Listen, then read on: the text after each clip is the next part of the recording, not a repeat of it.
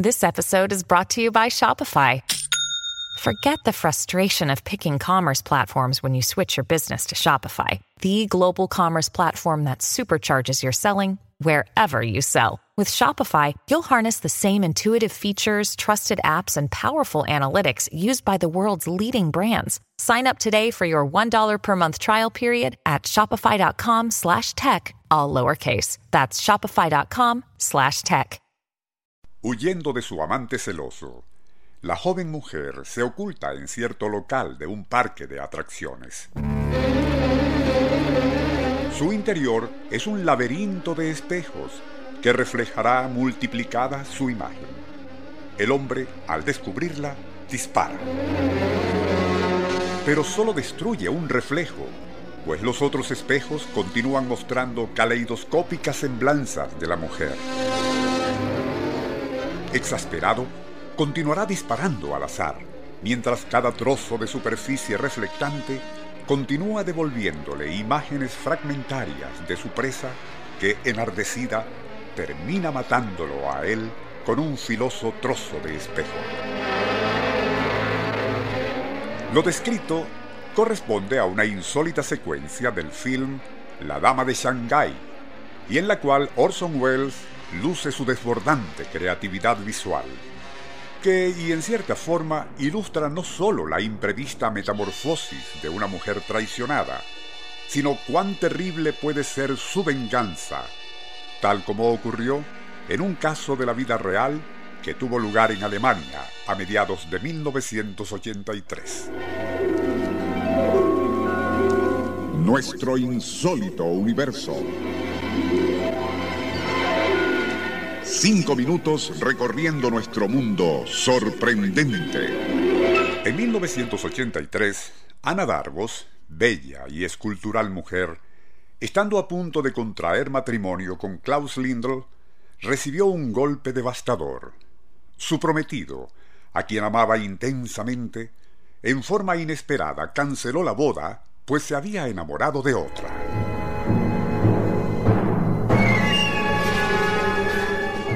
Para Ana, el mundo entero se derrumbó, más aún cuando supo que su rival era nada menos que la rubia y muy delicada secretaria de Klaus. Peor fue enterarse de que tras casarse, la pareja abandonaría Alemania para establecerse en Budapest, y ello de alguna forma transformaría el dolor y humillación de Ana en una idea fija, vengarse. A este fin, y con obsesiva firmeza de propósito daría inicio a una insólita transformación.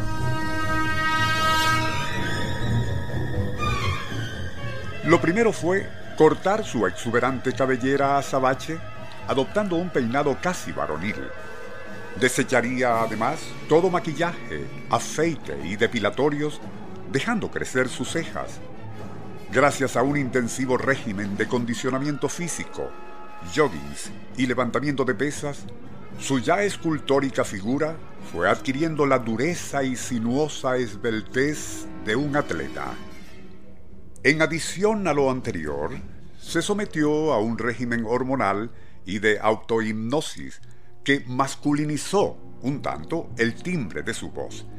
Y ya al cabo de un año lucía tan diferente que optó además por cambiar de nombre. Así, dejó de ser legalmente Ana Darvos para adoptar la identidad de Janos Reidel, un apuesto galán.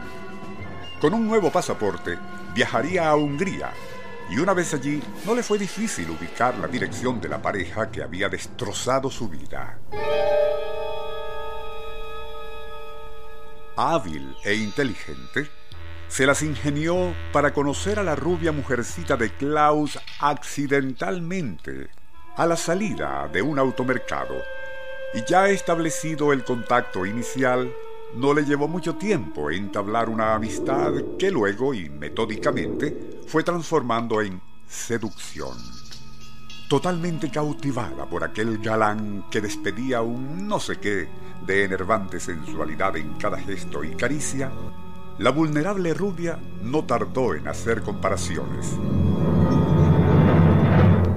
Era tal el contraste entre la abrupta torpeza de Klaus y el savoir-faire de su amante que cierto día decidió abandonar a su esposo por el seductor Janos Rydell sin imaginar que éste, en realidad, era Ana Darvos, la antigua prometida de Klaus.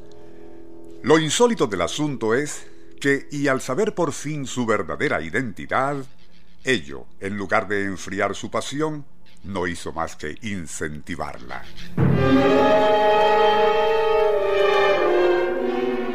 Pero todavía la venganza de Ana Darvos no estaba completa, y para culminarla, ella procedería a vender los derechos de publicación de todo aquel equívoco drama pasional al diario sensacionalista alemán Express.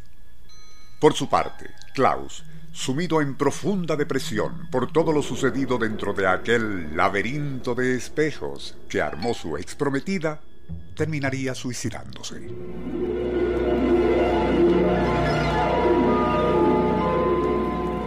Nuestro insólito universo.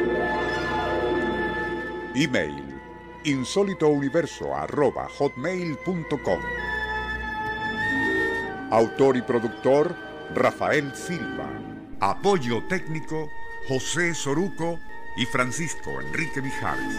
Les narró Porfirio Torres.